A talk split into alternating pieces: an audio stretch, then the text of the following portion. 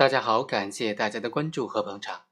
我国刑法第二百四十一条就规定，收买被拐卖的妇女儿童的，就构成犯罪，判处三年以下有期徒刑、拘役或者管制。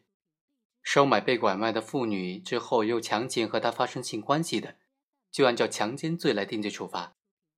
如果是收买被拐卖的妇女儿童，非法的剥夺、限制人身自由或者伤害、侮辱等等犯罪行为。依法就应当按照有关的规定来定罪处罚。如果收买被拐卖的妇女儿童之后又出卖的，就应当按照刑法第二百四十条的规定，也就是拐卖妇女儿童罪来定罪处罚。拐卖妇女儿童罪的，处五年以上十年以下有期徒刑。在司法实践当中，我们遇到过这样一种情形：被告人在收买了被拐卖的妇女之后，又应被拐卖妇女的要求。收买之后，将它给转卖给了其他人，那这种行为该怎么处理呢？该怎么定性呢？通过今天这个案例，和大家简单的来聊一聊。本案的主角李某，他就做了这样一件事情：他明知道被害人刘某是被他人拐卖的妇女，他就买来做自己的老婆。后来呢，因被拐卖妇女刘某的要求啊，他又将她转卖给其他人了。那对于本案当中被告人李某的行为该怎么定性呢？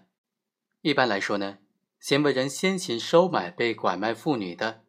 应当被他再次出卖自己收买的被拐卖妇女的行为吸收，所以定为拐卖妇女罪。所以根据刑法的规定，收买被拐卖的妇女之后又出卖的，就按照拐卖妇女罪来定罪处罚。但是本案的特殊之处在于，李某收买被拐卖的妇女刘某之后。的确曾经表示说要将刘某送回家的，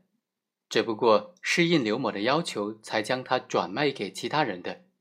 这就涉及到应被害人承诺或者要求的行为是否能够像正当防卫、紧急避险那样具有排除社会危害性的属性呢？从而使他实际上不构成犯罪呢？我们来看看排除社会危害性的行为呢？我国刑法当中仅仅规定了正当防卫和紧急避险两种情形。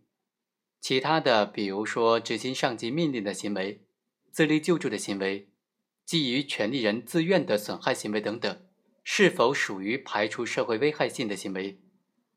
另外，成立排除社会危害性的行为，应当具备哪些条件等等这些问题，现在刑法当中并没有明确的规定，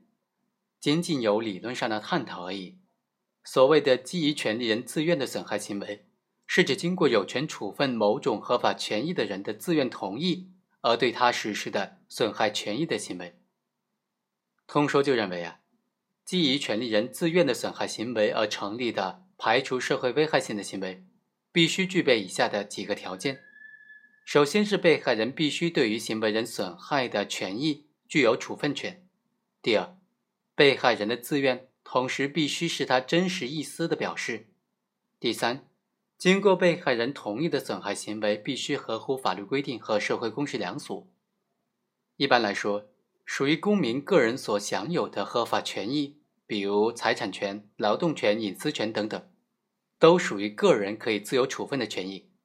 因此，经过权益人同意毁坏他的财产、披露他的隐私等等，都是不会构成毁坏财产、侮辱等等犯罪的。但公民个人的人身自由权、生命健康权。尤其是生命权，他人能不能在权益人的自愿的同意之下给予损害或者剥夺，这在司法实践当中和理论当中都是无可争议的，答案都是否定的。比如说，他人不能够在被害人的自愿同意之下剥夺他的生命权利，实施安乐死等等。就本案来说，尽管被害妇女刘某自愿同意李某将她卖给其他人，在某种程度上。也可以视为是他真实意图的反应，但是我们也应当看到刘某的自主选择权呢受到主客观方面的限制，而且李某对于刘某的在卖行为，他也是有违背社会公序良俗的，具有社会危害性的，同样是法律所禁止的行为。因此，本案当中对于李某是应当以拐卖妇女罪来定罪处罚的。但是考虑到呢，本案当中李某他是应被收买的妇女的要求。才将他转卖给其他人的，按照拐卖妇女罪来追究刑事责任呢，是可以的。但是考虑到这个情节，可以给他免于刑事处罚。好，以上就是本期的全部内容，我们下期再会。